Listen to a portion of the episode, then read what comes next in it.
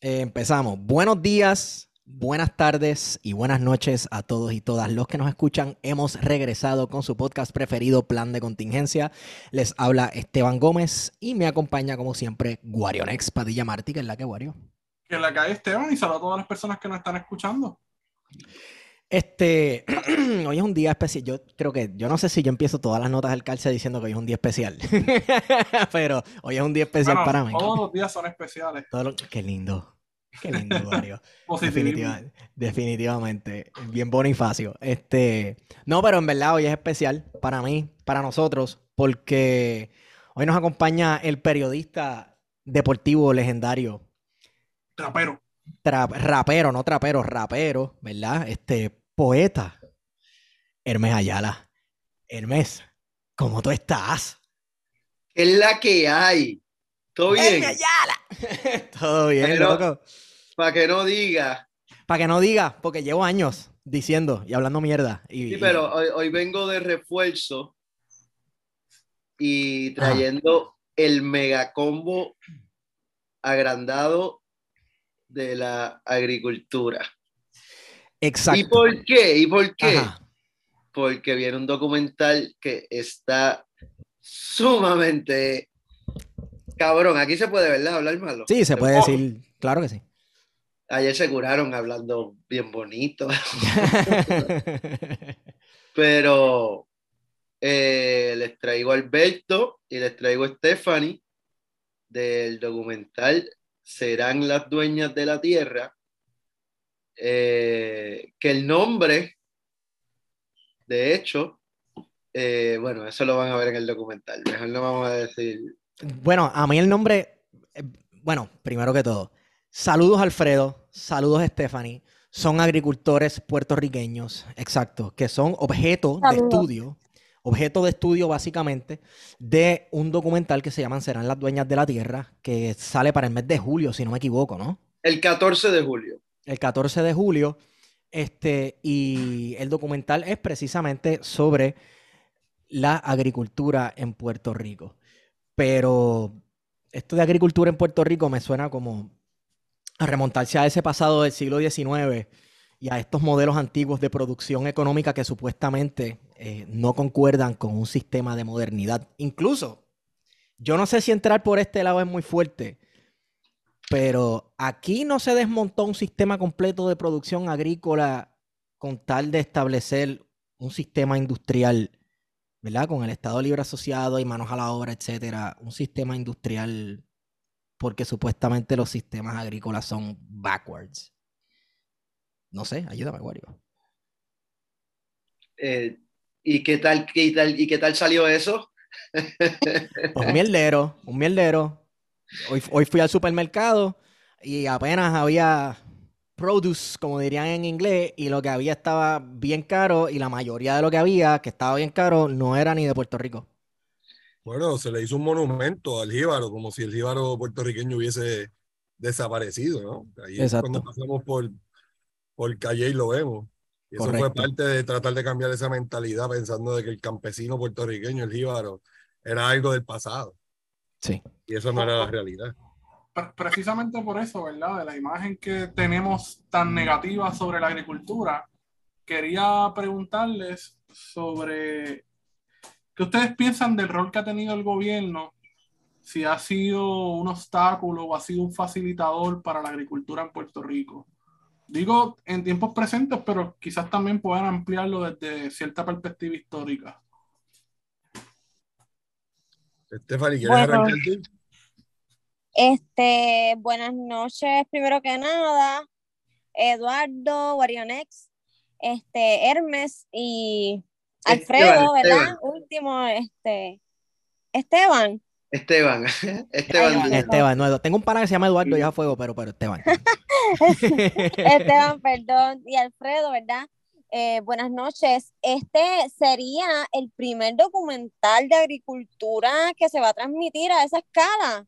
Dímelo, dímelo si no me estoy equivocando, Hermes. Eso es así, que yo sepa así. Lo más Porque yo estaba, yo estaba analizando eso hoy y yo dije, wow, o sea, realmente un tema tan marginado como es la agricultura Y, ¿verdad? Nosotros como eh, objeto de experimentación, entre que nos levantábamos y veíamos cámaras, y nosotros como que estuvimos así por meses, ¿verdad, Alfredo? Este, pero sí, me, me, me parece algo muy interesante que estuve analizando hoy. Contestando tu pregunta, yo creo que esa pregunta filosófica se la voy a pasar a Alfredo.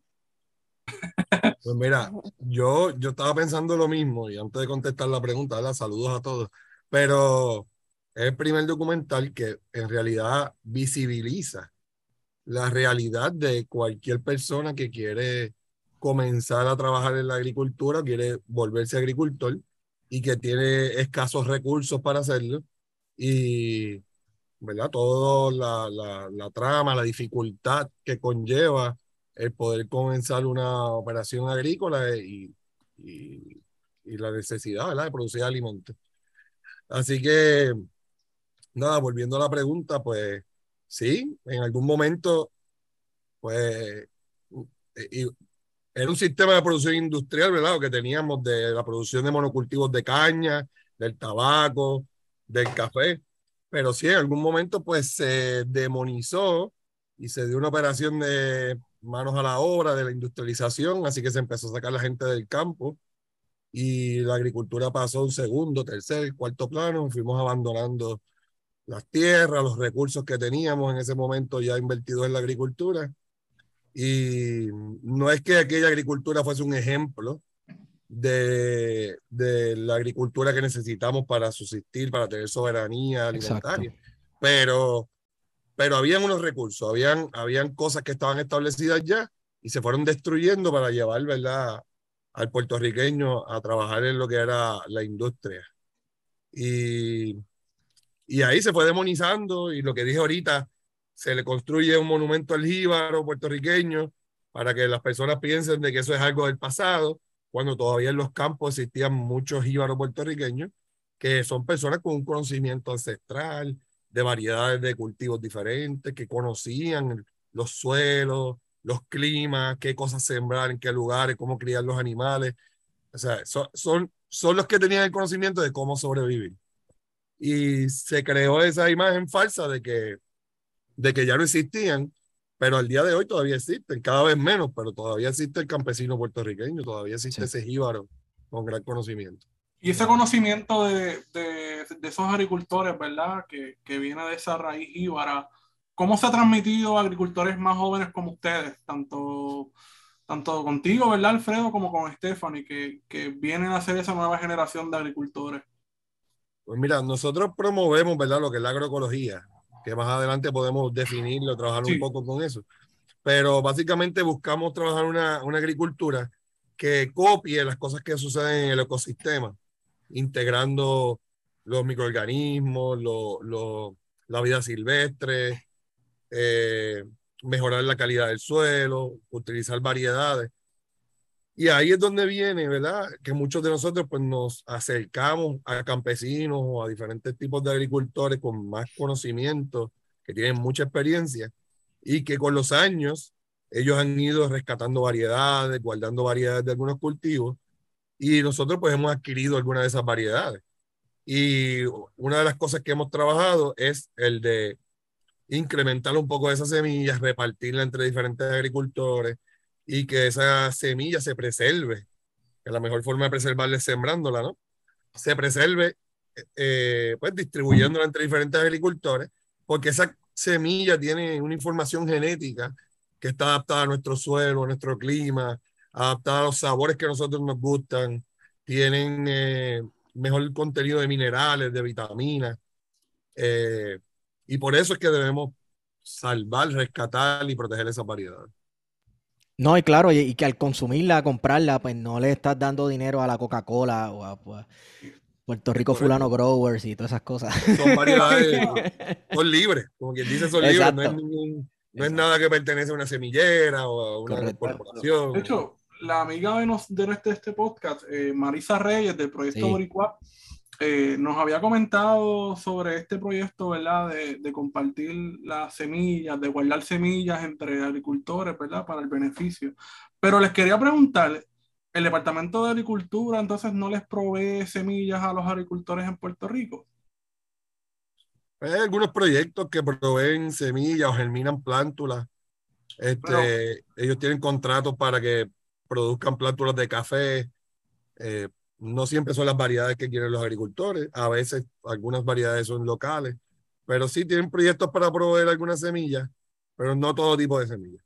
Y, y en ese sentido, ¿cómo ustedes, verdad? Porque hablamos así en términos generales del gobierno de Puerto Rico, pero en este caso la agencia principal que les atañe a los agricultores es el Departamento de Agricultura.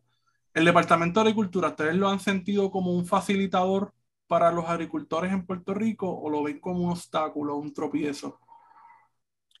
Pues mira, en muchas ocasiones son, son un tropiezo porque pues, ellos tienen un deber ministerial de mantener los terrenos agrícolas dentro de lo que es la autoridad de tierra que pertenece al Departamento de Agricultura, de mantenerlos en condiciones para que los agricultores los puedan utilizar. Y esos terrenos no se mantienen en condiciones. Cuando tú arrendas un terreno, lo arrendas en las condiciones que está, que muchas veces se han vuelto bosque. Y tú tienes que rescatarlo para la agricultura, pero a veces ya son bosques secundarios que no vale la pena ni, ni deforestarlos para tú poderte trabajar, porque no, nunca los mantuvieron. Eh, de igual manera, pues, eh, muchas de estas fincas, pues, que no están en condiciones, tú tienes que invertir miles de dólares para poder trabajar en ellas, eh, versus otras fincas que están en el sur de Puerto Rico que son más fértiles y esas pues están en mejores condiciones, pero no están al alcance del agricultor porque están al alcance de semilleras, de otras corporaciones, ¿no? Pero, por ejemplo, estos terrenos de la autoridad de, carre de, de, la autoridad de tierras. que llevo tanto tiempo hablando de la autoridad de carretera en estos días. Sí, Wario está de guerrillero. El ingeniero Moisés Sánchez Loperena, pero ya la tengo pegada en automático. Pero la autoridad de tierra tiene, ¿verdad? Uno puede buscar en el catastro y va a ver que tiene una cantidad enorme de tierras en Puerto Rico, eh, valga la redundancia. ¿Cómo es el proceso para que un agricultor pueda utilizar esos, esos terrenos? ¿Es gratis o hay que pagar? ¿Es un proceso complicado? Pues mira, no sé si Stephanie tiene algo que decir, pero yo, yo tuve la experiencia de, de arrendar. Y eh, esa experiencia la vamos a ver. Esa experiencia la van a ver. La van a ver en el documental, ¿verdad? De todos los procesos. cuando tu este vida se convierte en un spoiler. Pero eh, eh, te puedo decir, es un proceso largo y complicado. O sea que en ese sentido no facilitan que los agricultores puedan adquirir tierra para ponerlas a producir.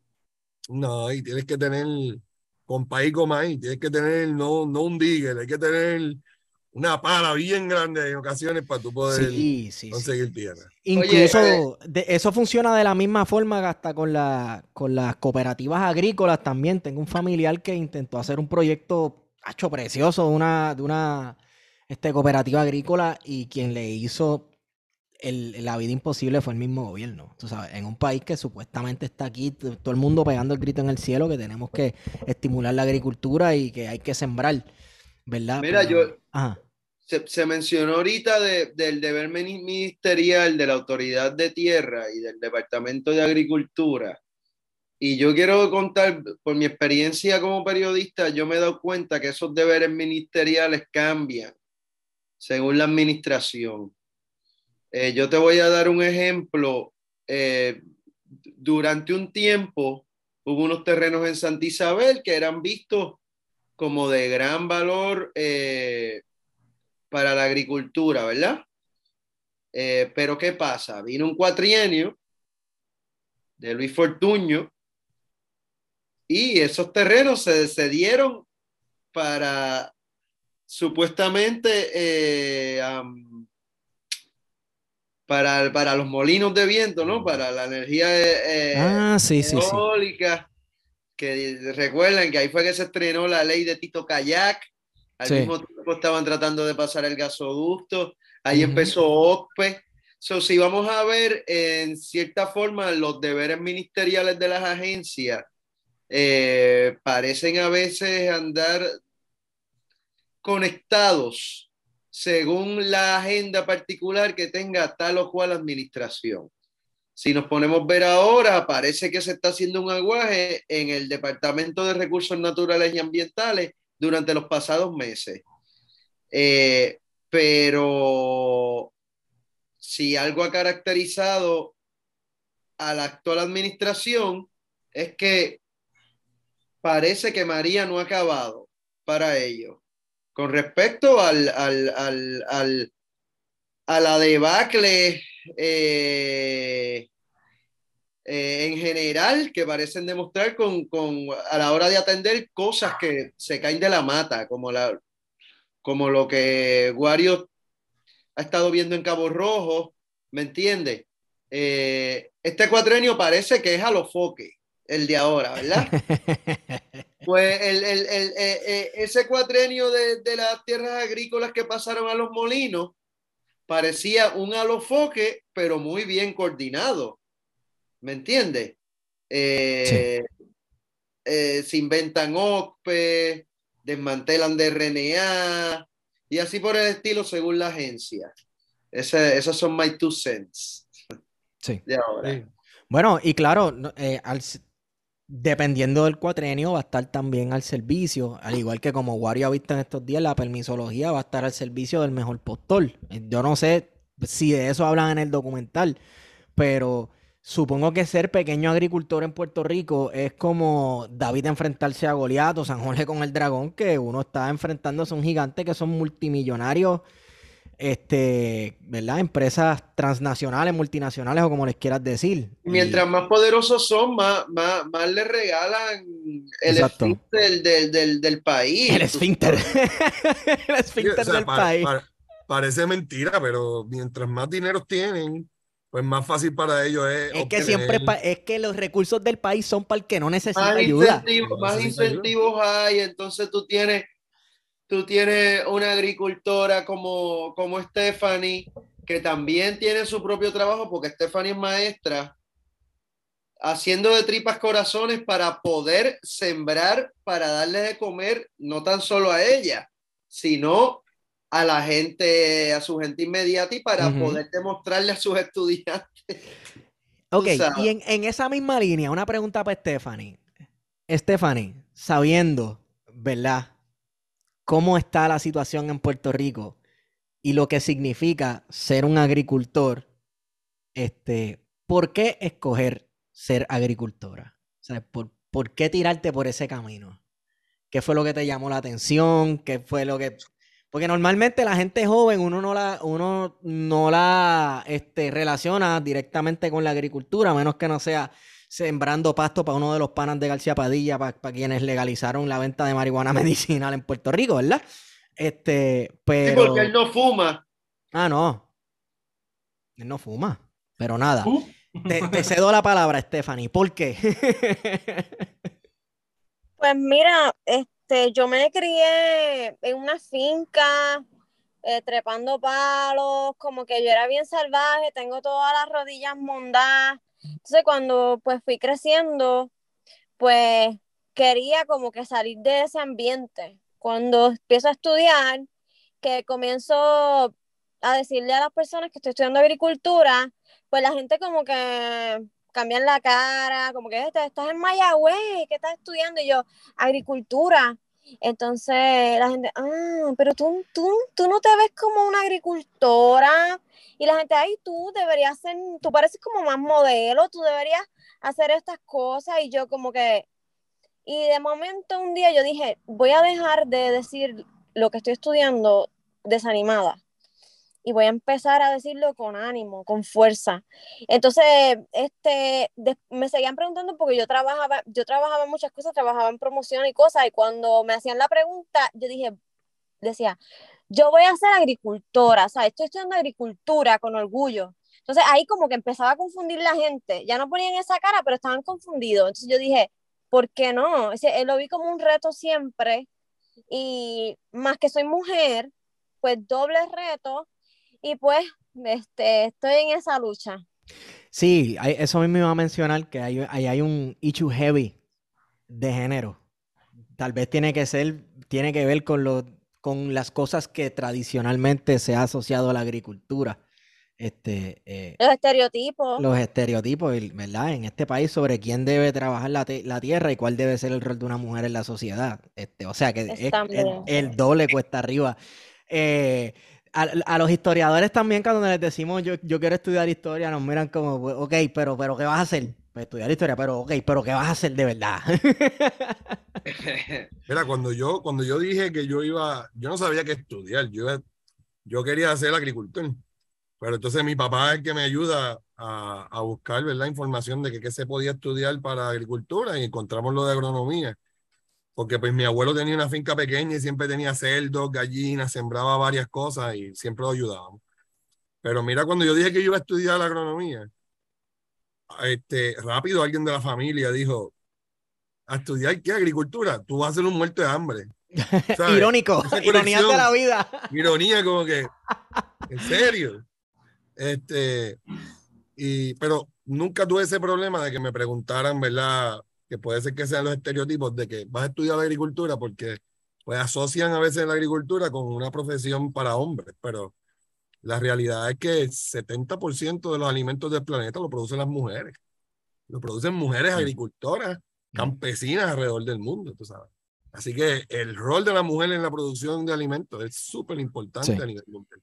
Y ustedes, y ustedes se van a dar cuenta cuando vean a, Stephanie en el documental de lo que está hablando eh, Alberto ahora mismo. Eh, ajá. No, que, las mujeres producen una gran cantidad de alimentos porque la mayoría de los, de los, de los campesinos, pues los esposos van a, a, trabajar en la construcción, a buscar más el dinero para poder comprar otras cosas, ¿verdad? Mantener el hogar y la mujer es la que se queda trabajando las, las fincas en la mayoría de, de las y, y, vamos a hablar de eso, de ese trabajo de la finca de la casa, ¿verdad? Porque está la agricultura para la producción industrial, como sembrar 9 millones de cuerdas de caña de azúcar y vendérselas a los gringos por, a chavo de pescado, a, precio de pescado bombado, porque el mercado ¿verdad? bajó, como por siempre ocurrió en, en la historia de Puerto Rico. Pero entonces también está la agricultura, que siempre ha existido en Puerto Rico, incluso este, ya para los tiempos coloniales españoles de la, esta economía de subsistencia, ¿verdad? Y yo no sé, tal vez esto es algo en lo que ustedes me pueden iluminar un poco. ¿Ustedes siembran pensando en esta economía de subsistencia o en un modelo agrícola de producción como para, por ejemplo, venderle a los supermercados o, ¿verdad? Que el, que el país consuma o sea, que lo que ustedes produzcan pueda llegar a la mayor cantidad de gente en el país. ¿Cómo, cómo lo están viendo ahora mismo? Cualquiera de los dos. Stephanie, dale adelante. Bueno, yo siempre para las dos, porque realmente pues a mí siempre me han enseñado desde que yo me crié en una finca a sembrar para vender, pero siempre veía pues a las familias comiendo pero este, pues con el paso de, que voy creciendo y me doy dando cuenta de que, es verdad, creciendo como ser humano, de lo que es nuestro cuerpo, cómo funciona, lo que nosotros día a día estamos bombardeados de químicos, cómo nos alteran los alimentos, pues siempre, si, si cosecho batata, como, si cosecho lechuga, esta, esa semana estoy haciéndome ensalada toda la semana, me como el cilantrillo como, como si fuera lechuga, que sí, pienso en comer y vender. Que tienes una conciencia de lo que vas a, consumir diariamente respecto a la comida. sí, bien, bien grande porque, discúlpame Alfredo, porque ¿sabes? realmente todo lo que me rodea lo, lo, lo, analizo porque cuando tú estás en la cadena de producción, y, y, y que me corrija Alfredo si no me, si me equivoco, hasta cuando tú produces algo, hasta si tú te maquillas, tú dices, Dios mío, ¿qué, ¿con qué hicieron este maquillaje? Eh, este, le, echaron este maquillaje a algún animal antes de que yo lo pruebe, ¿quién sufrió? ¿Sabes? Cuando tú, cuando tú eres agricultor, tú vas como que analizas todo lo que tú consumes y, qué, y qué manos estuvieron detrás de, de eso. Y sí, realmente analizo todo, todo lo que consumo, de dónde viene. Y muy importante también, si, si lo que estás consumiendo, el dinero va al Estado de Israel. No se puede. Sorry, pequeña, pequeño pues, paréntesis. Eso no lo sé. no, no, eso yo jodiendo. Alfredo, ibas a decir. Pues mira, en mi caso, pues nosotros producíamos, ayudábamos a mi abuelo desde chiquito en algunas cosas, pero siempre, siempre uno produce alimentos, ¿verdad? Con el objetivo, el agricultor, de, sobrevivir de, su trabajo, o vivir de su trabajo. Tiene que venderlo y generar ingresos y consumir parte de lo que produce. En mi caso, nosotros vendíamos pues muchos cilantrillos, lechugas, con mi papá y mi hermano. Este, y parte de ese dinero lo usamos para estudiar cuando estábamos en Mayagüez. Y se vendía casi todo y consumíamos también de la lechuga y del cilantrillo que se producía, la albahaca. Eh, pero lo que tratamos de impulsar nosotros no, no es como un modelo, no es algo que está escrito y que vas a seguir una receta, pero nosotros promovemos una agricultura donde se haga una justa distribución de la tierra, donde los agricultores puedan tener, se pueda generar una clase de, eh, trabajadores en Puerto Rico de agricultores que va desapareciendo cada vez más. Y que todo el mundo pueda tener acceso a la tierra, acceso al agua, sean pequeñas fincas familiares donde se puedan producir alimentos saludables y tratar de romper un poco con lo que es el intermediario, esa persona que, que en realidad no siembra, lo que hace es que compra, le aumenta el precio para ah, revender. claro, sí, eh, sí. Pues no es que no consumamos de los supermercados de, locales, pero, pero hay que tratar de consumir directamente del agricultor, del que pone el dinero, el que invierte, el que pone la labor, todo el esfuerzo para que pues, esos ingresos vayan donde él y su finca pueda ir creciendo y desarrollándose. Y eso es lo que, lo que promovemos en vez de ir al supermercado o a las grandes cadenas, ¿no? A, a, comprar. Este, hay un problema con la psiquis puertorriqueña, y yo creo que también esto está pasando alrededor del mundo, que la gente está cada vez más despegada de lo que se come, de lo que consume, ¿verdad? Y yo te apuesto a que los, ¿sabes? Eh, mucha gente piensa que, o bueno, no es que piensa, sino que no piensa que la zanahoria que se compró en el supermercado en un momento dado estuvo sembrada, o sea, no como que no tiene la noción de que eso estuvo sembrado en una finca, ya sea en México, en el carajo, o, aquí en Puerto Rico, ¿verdad? Pero eh, hay un despegue total entre lo que consumimos, ¿verdad? Y la conciencia de, de dónde viene esa comida. A eso tú le sumas la cuestión de la imagen, ¿verdad? Porque sí nosotros vamos al supermercado y somos bien visuales. Bueno, somos visuales para todo, ¿verdad? Pero tú vas a un supermercado y tú vas a comprar el guineo que esté más amarillo posible, porque según Hollywood, según las películas, según los libros, pues ese es el que está bueno.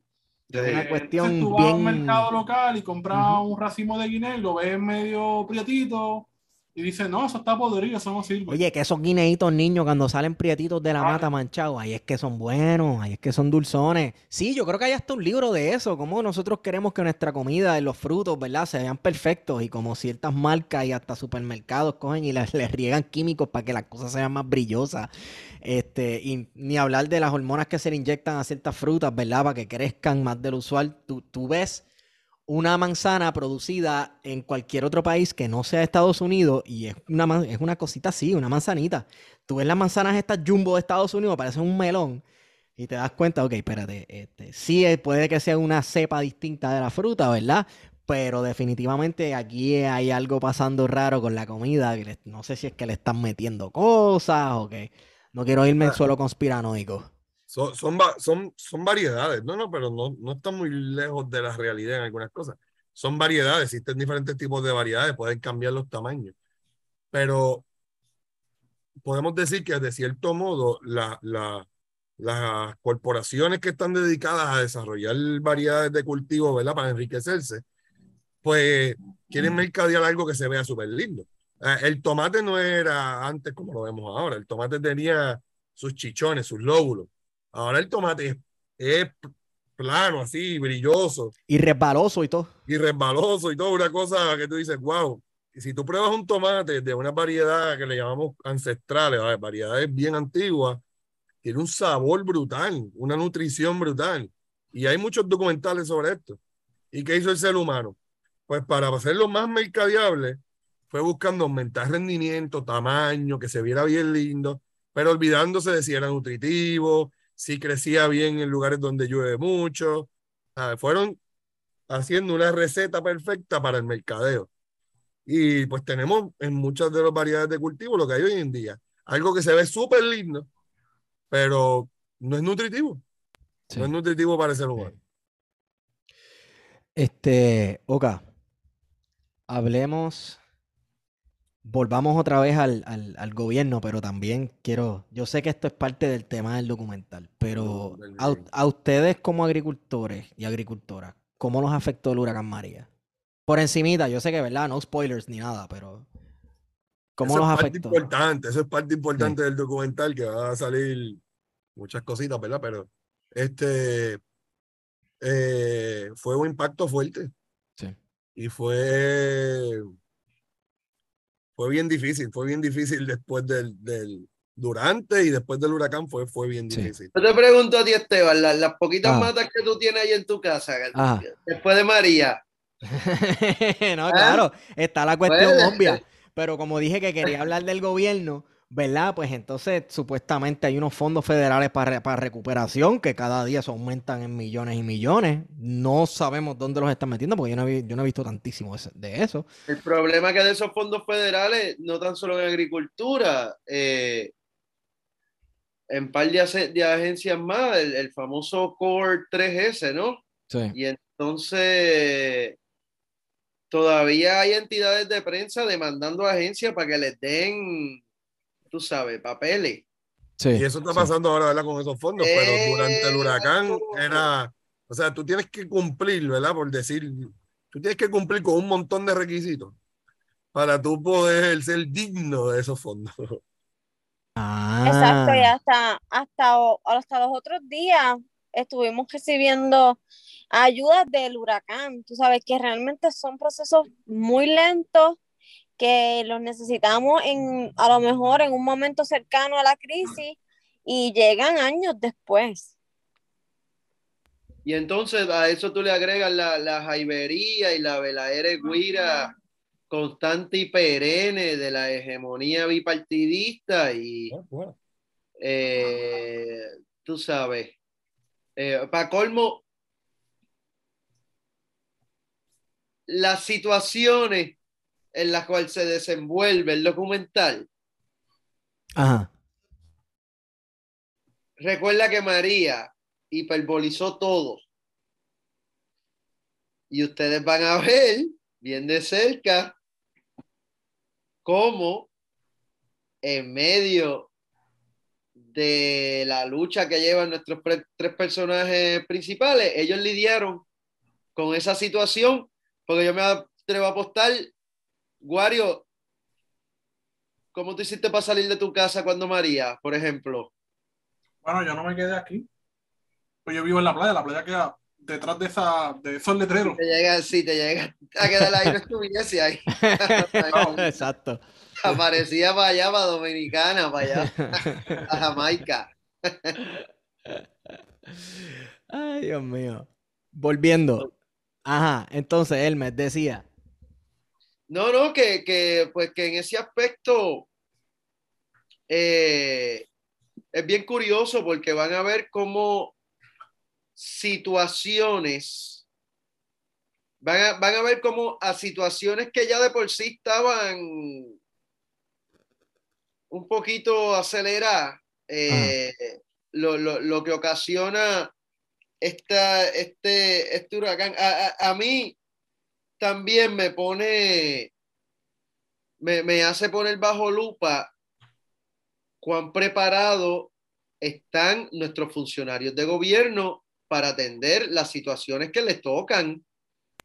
Este, Pero es que no hay que. es nosotros, que- nosotros no vamos a decir, pero la situación de, de aquí del compañero, mientras estaba tratando de hacer lo que tiene que hacer, eh, entonces tú tienes, tú tienes a Stephanie, que a su vez eh, tiene una, tiene, pues como uno dice, sus pollitos, que son sus estudiantes, ¿verdad? Y, y, y entonces tú te preguntas cómo es posible que este gobierno tenga gente así trabajando para atender unas situaciones tan particulares como la de estos tres casos. Este, También es para quién es, para quién los tienen. O sea, para quién, para atender a quién los tienen, ¿verdad? Porque yo supongo, y podemos hablar de esto si ustedes quieren, yo no sé, ¿verdad? Cómo es esta situación. tampoco sé si hablan de esto en el documental. Pero se favorece aquí en Puerto Rico la ayuda y la cuestión de permisos y fondos y disponibilidad de tierras a agricultores, eh, digamos, más grandes que ustedes, de cierto nombre, este, tal vez que, no sean, no son ni de Puerto Rico, porque yo veo aquí, por ejemplo, por aquí, yo estoy ahora mismo en Manatí, este, de camino a la carretera vieja de Vega Baja, no, mentira, por Flor para Florida, para allá, qué sé yo, hay un montón de sembradíos de café. Pero esa compañía que siembra café, aunque te dicen Puerto Rico qué sé yo qué rayo, no son de Puerto Rico nada. Este, y yo no sé si hay un favorecimiento a grandes agricultores de fuera de Puerto Rico versus, ¿verdad? Ustedes que están básicamente produciendo Sí. para la, subsisten- la subsistencia de puertorriqueños y puertorriqueñas. Aquí, básicamente todo el que venga de afuera, del extranjero, con dinero, con una idea, le ponen las cosas en bandeja de plata. Y pasó, Sí. en el, pasó para el final del setenta y pico, ochenta y pico, vinieron los israelitas en el sur a invertir en la agricultura. ¿Qué pasó? Uy. Fracasó, se fueron y se llevaron todo lo que se le había dado. Yo no sé cuánto dinero fue, pero fueron millones de dólares, maquinaria, equipo. Y así pasa sucesivamente con, con todo el que quiere venir a invertir, le ponen todo en bandeja de plata. Pero para el agricultor, el que necesita comenzar desde cero, pues para ese es difícil, para ese no, no hay ayuda. ¿Y ¿Hay Eh, algún tipo de favoritismo para este agricultor a gran escala, verdad? Como las, ¿verdad? Porque hay muchos agricultores en Puerto Rico. Dilo, Pan American Grain, dilo, Pan American Grain, Monsanto. los gallos. los Las gallos fincas de tomate, por ejemplo, en, en el sur de, de Puerto Rico, ¿verdad? Que hay una serie de fincas de, de producción, ¿verdad? A Ya gran no están, escala. Ya, ya esos no están, esos se fueron, pero Volaron en canto. tienen otro Panamerican, Panamerican se fueron. No, los de tomate en el De sur. tomate, sí. Ah, Pero sí, mi pregunta sí, sí. era, mi, mi pregunta es eh, si ustedes sienten que hay un favoritismo para ese tipo de producción a gran escala versus los agricultores que están haciendo proyectos a una menor escala y que tienen otra visión, ¿verdad? De lo que debe ser la agricultura. Pues mira, básicamente, para generalizar, todo el que tiene estos grandes, grandes proyectos, corporaciones, todo el mundo hace corporaciones. Eh, puede ser que un dueño tiene varias corporaciones agrícolas o diferentes tipos de corporaciones. Y ahora con los fondos estos que hay para agricultura, olvídate, porque tú podías solicitar con diferentes corporaciones. Así que deben haber unas cuantas corporaciones por ahí agrícolas. Pero básicamente todo el que tiene ingresos suficientes y acceso a representación legal y, y puede moverse ¿no? rápido eh, y tiene contactos en el gobierno, pues va a conseguir más fácil los permisos, más va a adelan- a adelantar su proyecto, consigue mejor los incentivos, porque recuerdan, en Puerto Rico no está, la agricultura no está orientada a desarrollar al pequeño agricultor Ajá. a desarrollar agricultores, a una distribución justa de la tierra, sino que va orientado, está bien politizada a, a quién, quién es mi amigo del alma, tú sabes, Sí. quién, quién puede aportar, quién no puede aportar, quién, como lo es en todos los renglones, todo lo que vemos en Puerto Rico es esto. Pero es que, es que Exacto, histórica. sí. ¿Quién es ella? Es una deseable, una jibarita que tiene. ¿Qué carro vino? ¿Sabes? Tiene dinero, yo no, yo no voy, yo no entro a un sitio. A mí me gusta hacer la fila primero que nada, ¿sabes? Yo me gusta que me atiendan como cualquier persona por- porque eso es lo que soy, ¿sabes? Pero es difícil porque nosotros, como ustedes dicen, no tenemos los recursos, este, no vamos alumbrando a un lugar, pues mira, yo soy esta persona, tengo esto, esto, esto, esto, esto, que si lo otro, ¿verdad? Es- esas personas ya van como que, como que em- em- embabucando, ¿sabes? Eh, Haciendo saber que tienen mucho, mucho dinero, que nosotros no tenemos, ¿sabes? Y realmente sí, no es tampoco como que no, ay, que, no es tampoco demonizar, ay, que los pequeños agricultores mueran, ¿sabes? No es que tampoco nos quieren acabar, simplemente somos invisibles. Y al ser invisibles, es suficiente, nos acaban, ¿sabes? ¿Sabes? Realmente es bien difícil porque es, es obvio que por no tener recursos, pues no somos atendidos. O nos atienden lentamente y que realmente cuando necesitamos la ayuda no está. Imagínate que cuando tú quieres empezar, por decir, por decir que quieras empezar, pues tú tienes que buscar un, un billete para arrancar y tú no lo tienes.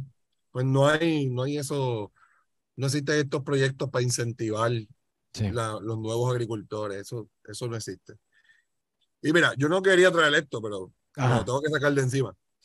Este, al punto de que yo pensé que yéndome a estudiar, yo hice mi bachillerato, mi maestría y mi doctorado en agricultura.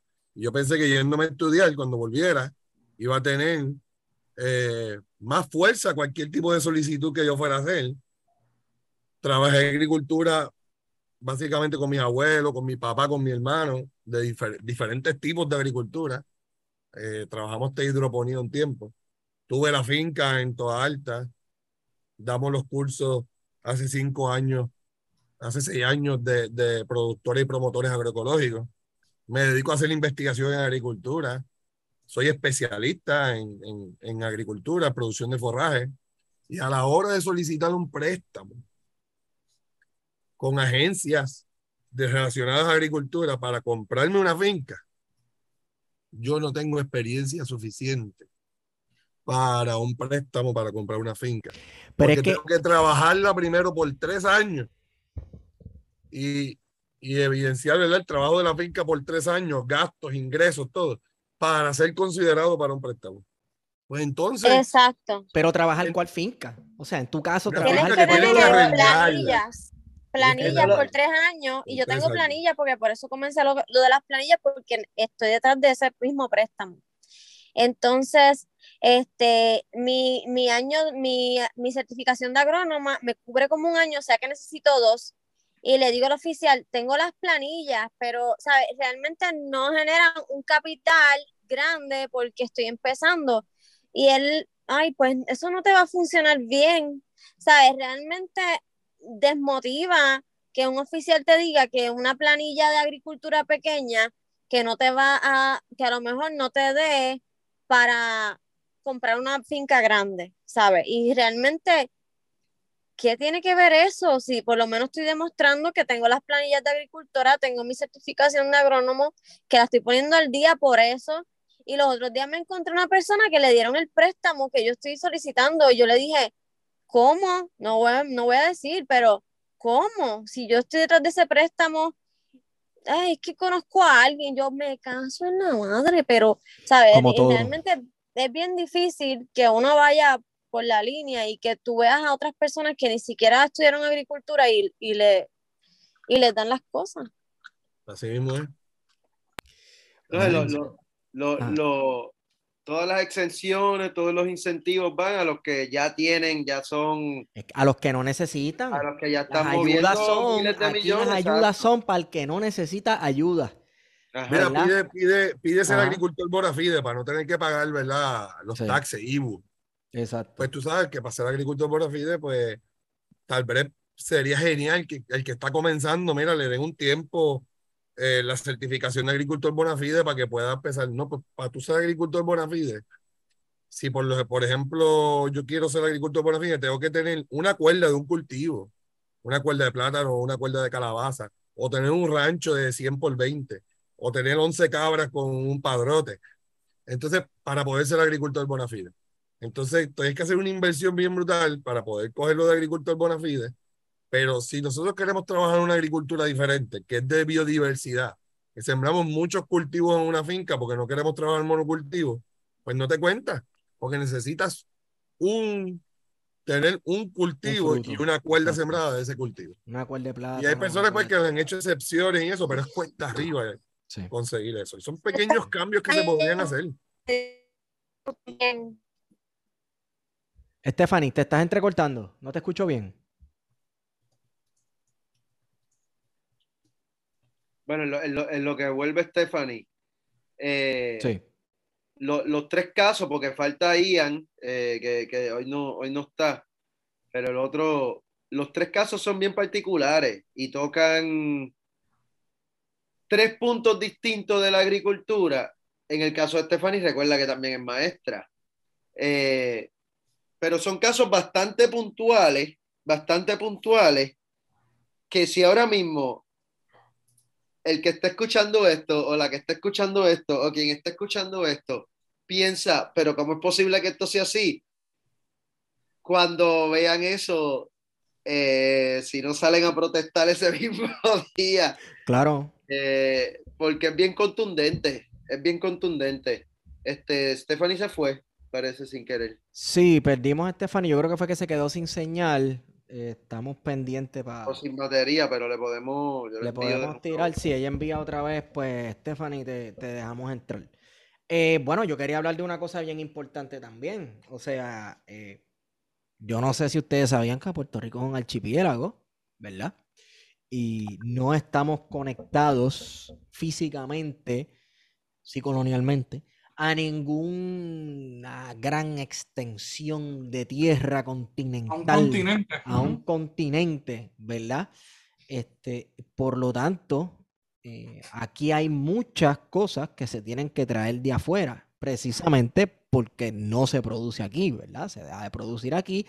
Eh, no se promueve eh, una agricultura de, de subsistencia, ¿verdad? Y también, pues claro, los patrones de consumo en Puerto Rico son un desastre y, patrones de consumo de comida. Este, nosotros... más, de la, más allá de la cultura de subsistencia, eh, es la cuestión esta de que, de que la puertorriqueña o el puertorriqueño no puede solo. De que siempre que tiene que estar mirando al, al, al, al al, fucking amo colonial y esa mierda. Claro, claro. Pero también hay una cuestión, Elme, de no. O sea, vamos, eh, nuestra cultura no es una cultura anglosajona, no es cultura estadounidense. Eh, nuestra comida tradicional tampoco lo es, con todo y que con la relación colonial y nuestra condición colonial, pues, este, pues, pues ahora comemos un montón de comida que se come en Estados Unidos, incluyendo pues la comida chatarra que así fue que llegó. Entonces tenemos unos patrones de consumo. Como dice un amigo mío, ah. Ramón Couto, que estamos gastronómicamente colonizados. bien cabrón. Totalmente. Bien cabrón, bien cabrón. Entonces, de hecho, este, hay un historiador que escribió sobre eso, sobre la cuestión culinaria de Puerto Rico y, nuestra relación colonial con Estados Unidos y nuestra condición caribeña, etcétera, etcétera, ¿verdad? Eh, no, no es Cruz Ortiz Cuadra, Guarionex. Ortiz Cuadra, claro. Eh, Ortiz Cuadra, exacto. Eh, entonces, pues, mano, todo esto está relacionado, claro. Eh, y de momento, pues, dejamos de sembrar para comer nosotros, se comienza... Está esperando usted para que... Sí, yo le di admit, déjame ver. Yo creo que es que la señal está media chueca. Este... Stephanie, ¿estás por ahí? Welcome back, Stephanie. Este, eh, regresé. Sí, estaba hablando sobre cómo, pues, Puerto Rico es un archipiélago y casi no producimos alimento para nosotros mismos y se tiene que traer todo de afuera. Entonces, eso hace que nuestra situación en cuanto a la agricultura y a, y a la alimentación de todos los puertorriqueños y puertorriqueñas sea sumamente frágil. Sumamente frágil. Yo estoy pensando en cómo están los precios del combustible y cómo eso afecta directamente a la inmensa cantidad de alimentos que entra a Puerto Rico para nosotros poder consumirlo, ¿verdad? Debido a nuestros patrones super creados artificialmente de consumo de alimentos. Este, y eso, señoras y señores, eso es un peligro. ¿sabes? Si por alguna razón se detiene este, eh, la llegada de alimentos a Puerto Rico, sea cual sea la razón, yo no sé, un desastre natural, eh, una guerra o lo que sea, ¿verdad? Este, eh, yo sé que eh, en este lado del hemisferio y en Puerto Rico me estamos viviendo una especie de Pax Americana falsa, ¿verdad? Y digo falsa porque la violencia sí se manifiesta de un montón de, otras maneras. Lo que pasa es que pues, estamos invadidos y no es como que van a invadir otra vez, estamos invadidos. Em, eso nos pone en peligro a todos y todas. La manera, tú sabes, e, es tan elemental y tan básico como comer, como poder comer. ¿Verdad? Y no sé, no sabría decir cuál es la solución a la situación tan precaria alimenticia en la que se está viviendo en Puerto Rico, pero si ustedes quieren, ustedes dos, Alfredo y Stephanie, que son agricultores y agricultoras, este, eh, no sé si eso lo hablan entre ustedes, ¿verdad? Cuán precaria es la situación de Puerto Rico en cuanto a la, a la alimentación y la producción de alimentos. No sé cómo, si Alfredo quiere hablar o... Está- está- estás en mute. ¿Me escuchan? Sí, sí, te escuchamos, Stephanie. Es que Alfredo Pues- estaba en mute. Ah, ok. Pues Sí. la, la, pues él, él, como les dije, el estilo de vida, porque realmente es bien fácil, lo, lo decimos, eh, pues sí, eh, vivimos en esta burbuja que creamos, pero pan, nos bajamos en, la, en, cualquier tienda y seguimos comprando las mismas cosas y seguimos cayendo en la trampa. Entonces, es más, como crear unos tiempos. Mira, mira, mira si estamos dañados, mira esto. Yo coseché unas habichuelas, yo me estoy haciendo unas ensaladas de grano para ir a trabajar. Y yo teniendo esas habichuelas frescas en la, en la nevera, cuando me fui a trabajar, abrí la, el pote de habichuelas. Y yo dije, vete, mira, mira qué contaminada yo estoy. Yo tengo unas habichuelas frescas que tengo que granar en la nevera, pero abrí la lata para hacerme la ensalada de grano. Y realmente eso es lo que nos pasa, que tenemos que cambiar esos hábitos, es esos hábitos de, de comer rápido, de abre la lata, de que todo está ahí. Tenemos, este, yo creo que Ian lo dijo ayer, este, tenemos la, la, la comida tan rápida, como que, como una abundancia falsa, él, le llamó algo así. Tenemos esa abundancia falsa que, que tenemos que cambiar eso, o sea, crear unos espacios, ok, me voy a levantar media hora más temprano, 15 minutos, para pelar la batata que, me, que voy a hervir y me voy a llevar para el trabajo. O sea, tenemos que abrir unos espacios de tiempo que no tenemos y tenemos que crear para poder entonces comenzar a crear una verdadera soberanía alimentaria y seguridad alimentaria. El problema es el capitalismo, en otras palabras. Porque eso se trata. sí, el no. problema es el capitalismo, porque ahí, está, Es ahí están señalados patrones de Está bien, es- consumo. Es, parte, es parte, Ajá. pero mm, la mente de las personas estamos contaminados, ¿sabes? Eh, no podemos generalizar, el problema es esto, cuando el problema está en, nuestro comportamiento, nuestro estilo de vida que tenemos que cambiar, cambiar desde adentro. Si cambiamos desde adentro, podemos ser un ejemplo primero para el micro, que son los que nos rodean, después nuestra familia, después la comunidad y hasta Puerto Rico o el mundo, ¿sabes? O realmente tenemos que cambiar de adentro hacia afuera. ¿Y cómo? Pues adoptando patrones y estilos de vida que sustenten la, agricultura local.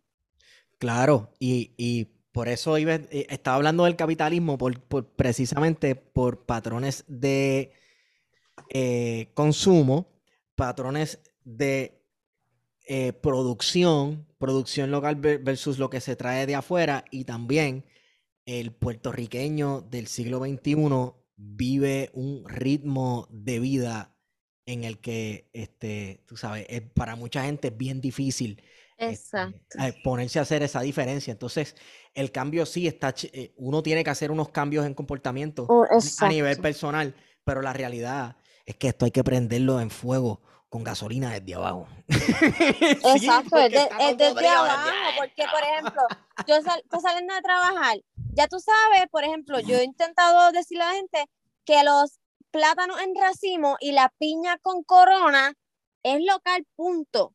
A Puerto Rico no puede entrar ni la corona de la piña, ni, ni lo que aguanta el racimo de plátano. Pues entonces, Ni, yo no sabía eso. ok, pues, pues tengo que hablar más de eso en mi página. Sí, Este- definitivamente, súper cool. Entonces, ¿qué pasa? Que ahora yo voy a salir del trabajo y me voy a parar en el kiosquito del, del comerciante verdulero, que no este agricultor está ahí vendiendo verdura tampoco, tengo que hablar de eso. Es un comerciante que está comprando productos de afuera y productos de agricultores. Y me tengo que parar cinco minutos a comprarle los, los plátanos que están en racimo. O sea, es lo que te dije, es crear unos espacios de tiempo que no, que no tenemos, entre comillas, para entonces fomentar el comercio local. Y, yo Y creo voy a comprarme esa piña con corona y la voy a picar en pedacitos y la voy a congelar y voy a hacerme unos smoothies este, durante la semana. O sea, es todo unos comportamientos que vienen de adentro a afuera. yo creo que también son ese, ese tipo de comportamiento que tú señalas, ¿verdad? Es algo que está bien asociado a la cultura norteamericana del supermercado, que aquí tuvo, por ejemplo, oponentes como Ramos Antonini, que fue uno de los principales, de las principales voces Sí, en la de las megatiendas, 50, contra las de las megatiendas. megatiendas, los supermercados. Y por ejemplo, uno visita eh, islas vecinas, República Dominicana, que estuvimos en las navidades allá, o en Cuba, por ejemplo, y uno ve que sí, existen supermercados, ¿verdad? En Cuba hay supermercados también, lo- hay gente. Eh, pero uno ve que existen estos mercados en todas las esquinas y que uno sabe que son productos totalmente producidos en sus islas, ¿verdad? Tanto en Cuba como en la República Dominicana. En Cuba está el supermercado, pero tú te vas al, al- al mercado de allí de Parque G frente al malecón y es 10 mil veces mejor. Eh, verdulero, sí, Ah, hay, sí. Ah, hay pues verduleros claro, sí. también, hay verduleros Y, también. y- y lo mismo vas a Austria, vas a Italia, que yo tuve la oportunidad de ir cuando estudiaba, y tienes esos mercados donde consigues, todos los días las personas van a ir a comprar el producto fresco para ir a, a cocinarse, no, no es que Oh. tienen la nevera llena de alimentos. Y aquí optamos, ¿verdad?, por ir a esto, ni siquiera a supermercados, porque ya hay una cultura incluso que ya no es de ir a supermercados, ahora ir a estos super, mega supermercados como es Costco, como es Sam, eh, y comprar productos que son ultra procesados, que han recorrido unas largas distancias para poder llegar a Puerto Rico, porque la mayoría de esos productos que se hacen, eh, o mejor dicho, que llegan a Puerto Rico, pues obviamente no, no vienen ni siquiera de- del Sí, entorno más cercano. A veces carnes que vienen del carajo, ¿verdad? De Nicaragua ca- o que vienen de Sudamérica. Y, y casi todos de alguna forma hemos caído en eso, casi todos de alguna forma hemos Claro. caído en ir aquí. Sí, a- todos. claro. Nuevamente, es como pedir consumo ético. ¿Cómo, cómo le pides a un pez que respire fuera del agua? E- Es el sistema en el que estamos viviendo y romper con eso es un esfuerzo de cada día, tú sabes, a menos que, nuevamente, eh, eh, empezando desde abajo abajo con, con lo que sostiene el sistema colonial y con el, con el capitalismo, se desmorona, porque ese es el foco, o sea, el, el- el- el- el origen común de todos esos patrones de consumo. Señoras y señores, eso, eso es, tú sabes, y también las imposiciones culturales. Esta cuestión de comer 10 libras de carne todos los días, todo el día. Tú sabes, de que con cada comida tú tienes que comerte un cojón de proteína de carne. Tú sabes, eso es una cuestión, eso es bien americano, porque tradicionalmente la alimentación de nosotros no es así. Tú sabes, y, y Sí, esa misma alimentación estadounidense tampoco era así para ellos, ¿verdad? Y el tipo, y el tipo de proteína, porque tipo, tampoco es que, no es que comas proteína, pero, pero hay animales que son mucho más eficientes en la producción de carnes que otros. Y en cómo se produce esa carne, una- si es ambiente, una producción ética o no ética de la carne, ¿verdad? Este, eh, pues, problema del capitalismo. Igual, Stephanie decía que puedes cosechar la piña y guardarla para hacerte el Sí. smoothie, o puedes hacer como yo, que tengo cinco hijos para seis y la piña se va en un día, no, no Sí. dura un día la piña. Sí. Así Sí. que también, o sea, la familia consume parte de, de- de lo que uno produce Sí, y repartirle a, los a, los a tus abuelos, a tus tíos, todo el mundo, ¿sabes? La familia. claro. Este, que, que también aprendan la familia a consumir lo que tú produces, porque muchas Sí. veces este, los mismos conocidos no, no van a comprar lo que tú produces como agricultor. Porque el- por la costumbre de comer fuera. La, la costumbre de comer fuera y la costumbre que estaba hablando Guarionex ahorita de comer bonito. Porque lo que el- la planta que uno siembra en la casa y los frutos que da no se ve tan chulo y brillante como el racimo de guineo que uno ve en el supermercado. Y, y tú sabes, tú me perdonas, pero Sí. eso son eh, costumbres, ¿verdad? Y come mierderías inventadas. Que, que eso no es ni de aquí. ¿Me entiendes? Eh, les pregunto a los dos, además de, ¿verdad? Lo, lo que nos dijo Stephanie, que sí, es una, eh, hay que hacer un esfuerzo todos los días. ¿Cómo ven ustedes, verdad, que se podría estimular más esa, es, esta cuestión de agricultura de subsistencia, no tanto como para vender así para adelante, sino que las familias se, puedan producir al menos, al menos algo de lo que se come en la casa?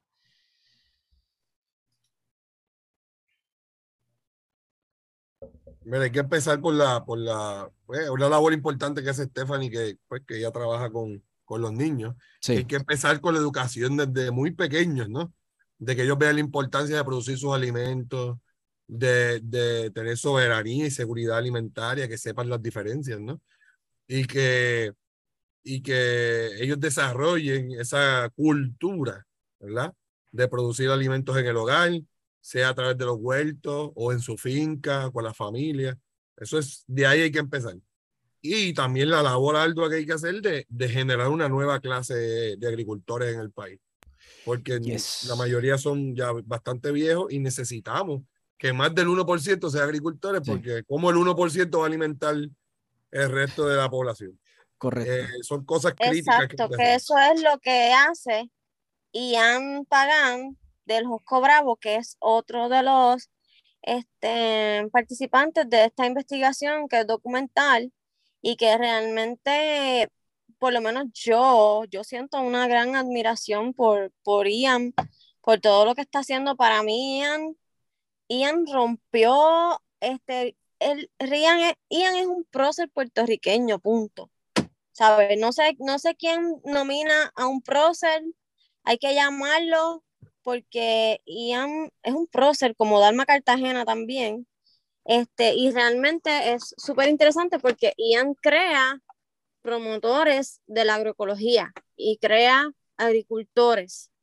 Y, y realmente eh, pues, el documental le hace justicia a todo lo que, lo que Ian está haciendo, que lo van, que lo van a ver si, si ven el documental.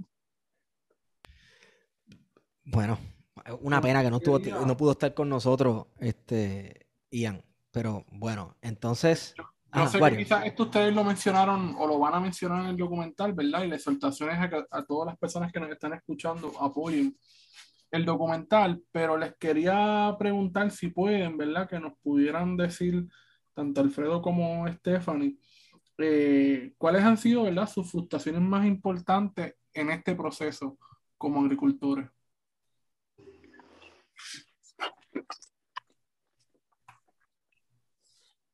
Eh, Alfredo, no sé si vas a... Dale, dale. Mi frustración. Sí, como que tus frustraciones como agricultora, ¿verdad? Más allá de, educadora, que también es un rol que está muy bien, ¿verdad? Y que está entrelazado, ¿verdad? Pero como agricultora, sí. ¿cuáles han sido tus frustraciones? Diantre. Es que mira, es bien difícil no involucrarse cuando tú creas un producto, como les dije, mi frustración, pues obviamente como trabajo la agroecología, pues ya por ende eh, protejo eh, la naturaleza, pero sí ver el tipo de agricultura que se está haciendo muchas veces, exceso de plástico, exceso de químicos, como la agricultura convencional contamina el planeta y como también cuando por fin logramos tener las cosechas, eh, no venderlas, ¿sabes? Realmente eso siempre me, frustró, me, me, hizo sentir muy, muy triste, por eso he, intentado desarrollar varias, varias iniciativas de venta que van a ver en el, en el documental para entonces yo poder mercadear mi, mi producto porque realmente no, siempre me involucré emocionalmente cuando no podía, no podía vender y siempre esa parte me, me, me hacía sentir muy, muy triste. Mis frustraciones, que vivimos en un país donde no hay acceso a la tierra para el que quiere producir alimentos. Que vivimos en un país donde no hay acceso a los recursos y al capital para el que quiere producir alimentos para sus compatriotas. Y que no se toma en cuenta o no se, no se eh, pone en manos de los que tienen el conocimiento para llevar las riendas tanto de la agricultura como en cualquier otro sector en el país, de los que tienen el conocimiento y los que tienen el interés de echar hacia adelante el país, no se pone nunca en manos de esas personas las riendas del país para que las cosas mejoren. Siempre se pone en manos del amigo del alma, del que me puede hacer favores políticos, del que va a hacer un buen monigote cuando yo le diga lo que tiene que hacer.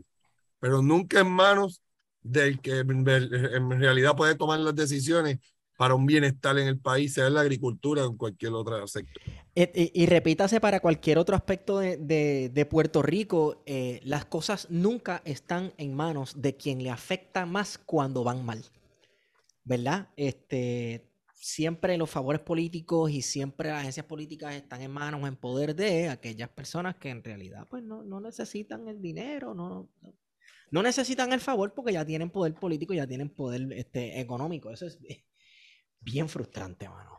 Bien frustrante. Eh, si, si ustedes nos pueden comentar, ¿verdad? Por encimita, ¿cuáles son los principales temas que toca el documental? Eh, simplemente mencionarlos, ¿verdad? Para que las personas que nos están escuchando, pues, se motiven a, a verlo.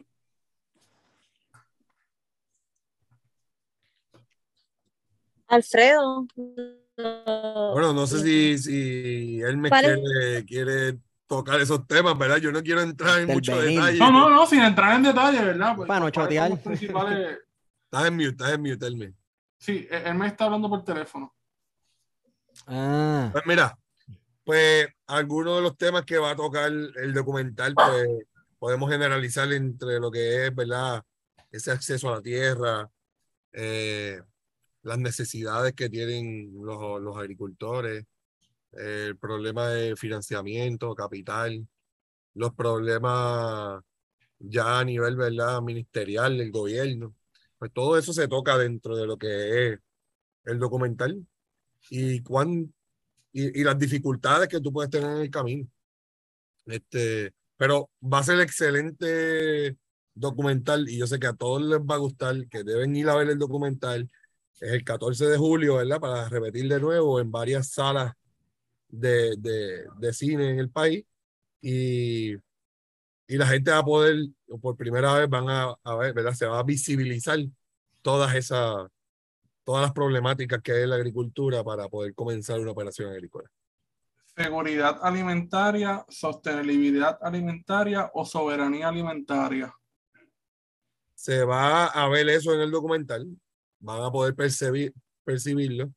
Y entonces, pues, este, ¿verdad? Tener seguridad alimentaria y soberanía alimentaria, soberanía, que nosotros podamos decidir cuándo, cómo, dónde se producen los alimentos que nosotros consumimos. Y, y, la seguridad alimentaria es tener esos alimentos de calidad que sean nutritivos para nuestro consumo eh, cuando nosotros los necesitamos cuando de la, y que se produzcan de la forma en que nosotros queremos. Así que eso es bien importante y lo van a poder ver en, en el documental. Eh, creo que se va a estar, déjame ver, me, me, envió una nota que va a estar en Caribbean Cinema Plaza Las Américas, Plaza del Sol, Barceloneta, Ponce, Mayagüez, Fajardo, Las Piedras, Las Catalinas, Plaza Carolina y Plaza Guaynabo. Eso es un cojón y Plaza Guaynabo. Sí. Es un montón. Sí, realmente también es la oportunidad de apoyar lo local eh, artísticamente, ¿sabes?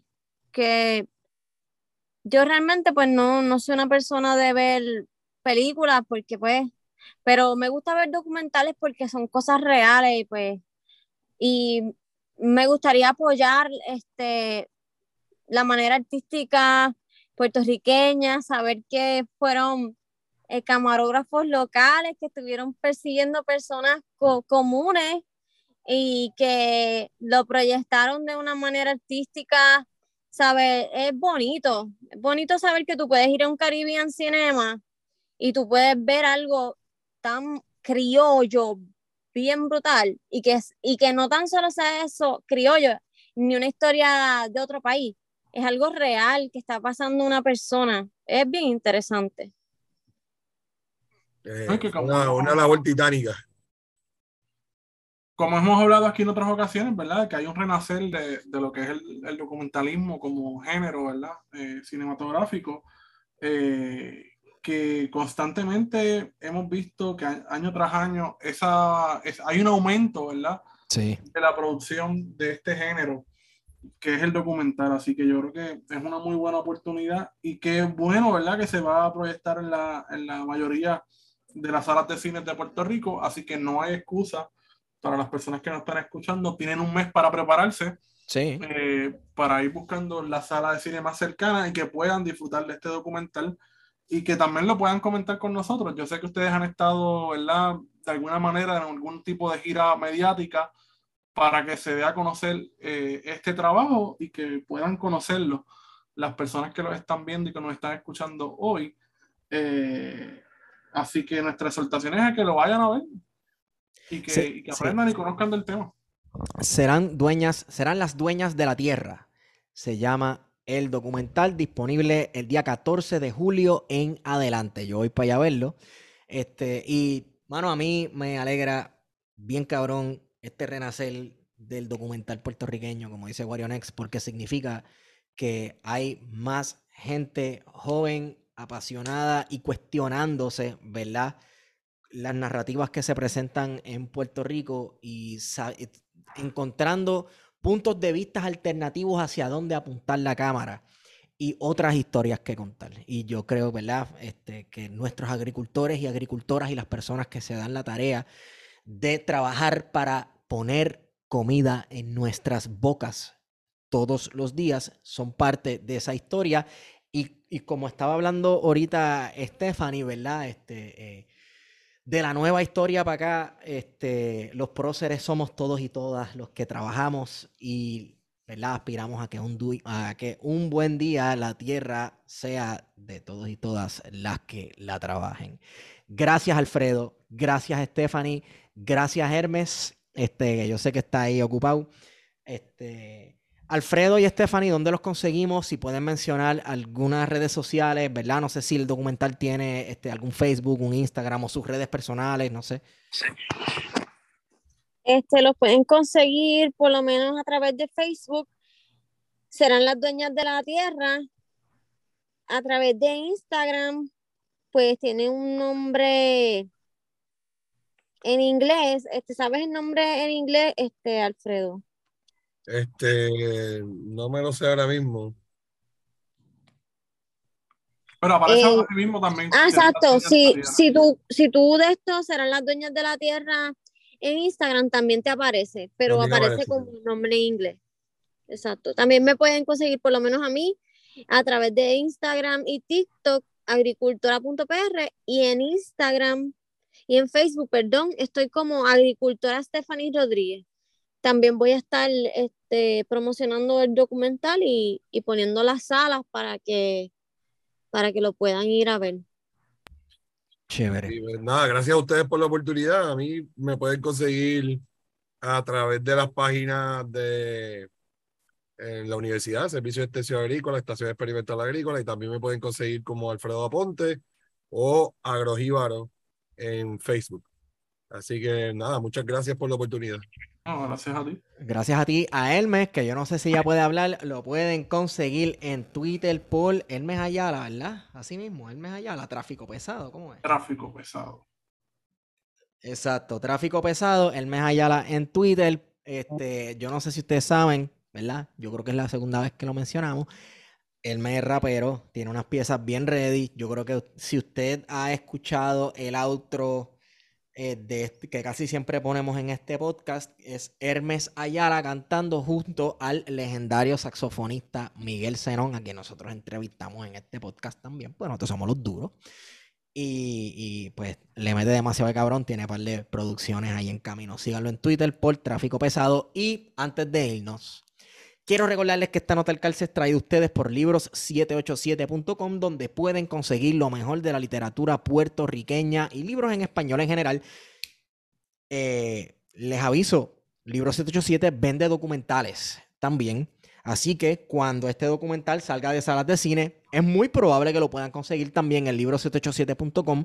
Así que esté pendiente para que lo vaya a ver al cine y entonces al pana suyo que pichó y no pudo ir, pues usted va a libro787.com cuando el documental esté allí disponible y se lo compra el pana suyo y se lo regale cumpleaños para que se, excusa. para que se- para se oriente.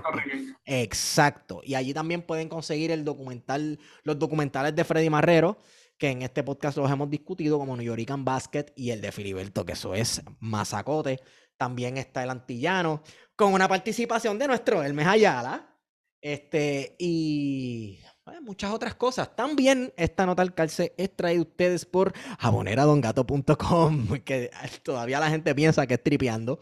Señoras y señores, este, las cosas están malas, la economía está mala. Nosotros los historiadores vendemos jabón. Eh, mentira. No, nuestros panas, nuestros panas de jaboneradongato.com venden los jabones más ricos del mundo yo abro el care package que ellos nos envían y a mí me dan ganas de comerme las barras de lo rica que son. Te dejan la piel suavecita porque están hechas con este, materiales naturales, cero químicos así inventados, ni cosas feas ni nada. Estos jabones no te resecan la piel, no te dan este, que si psoriasis y esas cosas. Riquísimo. Jaboneradongato.com. Utilicen el código de promoción plan de contingencia y yo creo que es que tienen un 10% en, eh, de descuento. Yo siempre la digo mal y me regañan. Los de Jabonera Don Gato me tienen al palo por los mensajes. Mira, dijiste eso mal. Pero tenemos código de promoción también con Libro 787 en el que el shipping les sale gratis. Así que vayan para allá, este, compren, edúquense, lean, bañense. Y nada, eh, gracias a todos y todas por escuchar. Con esa hemos ido con ustedes. Plan de contingencia.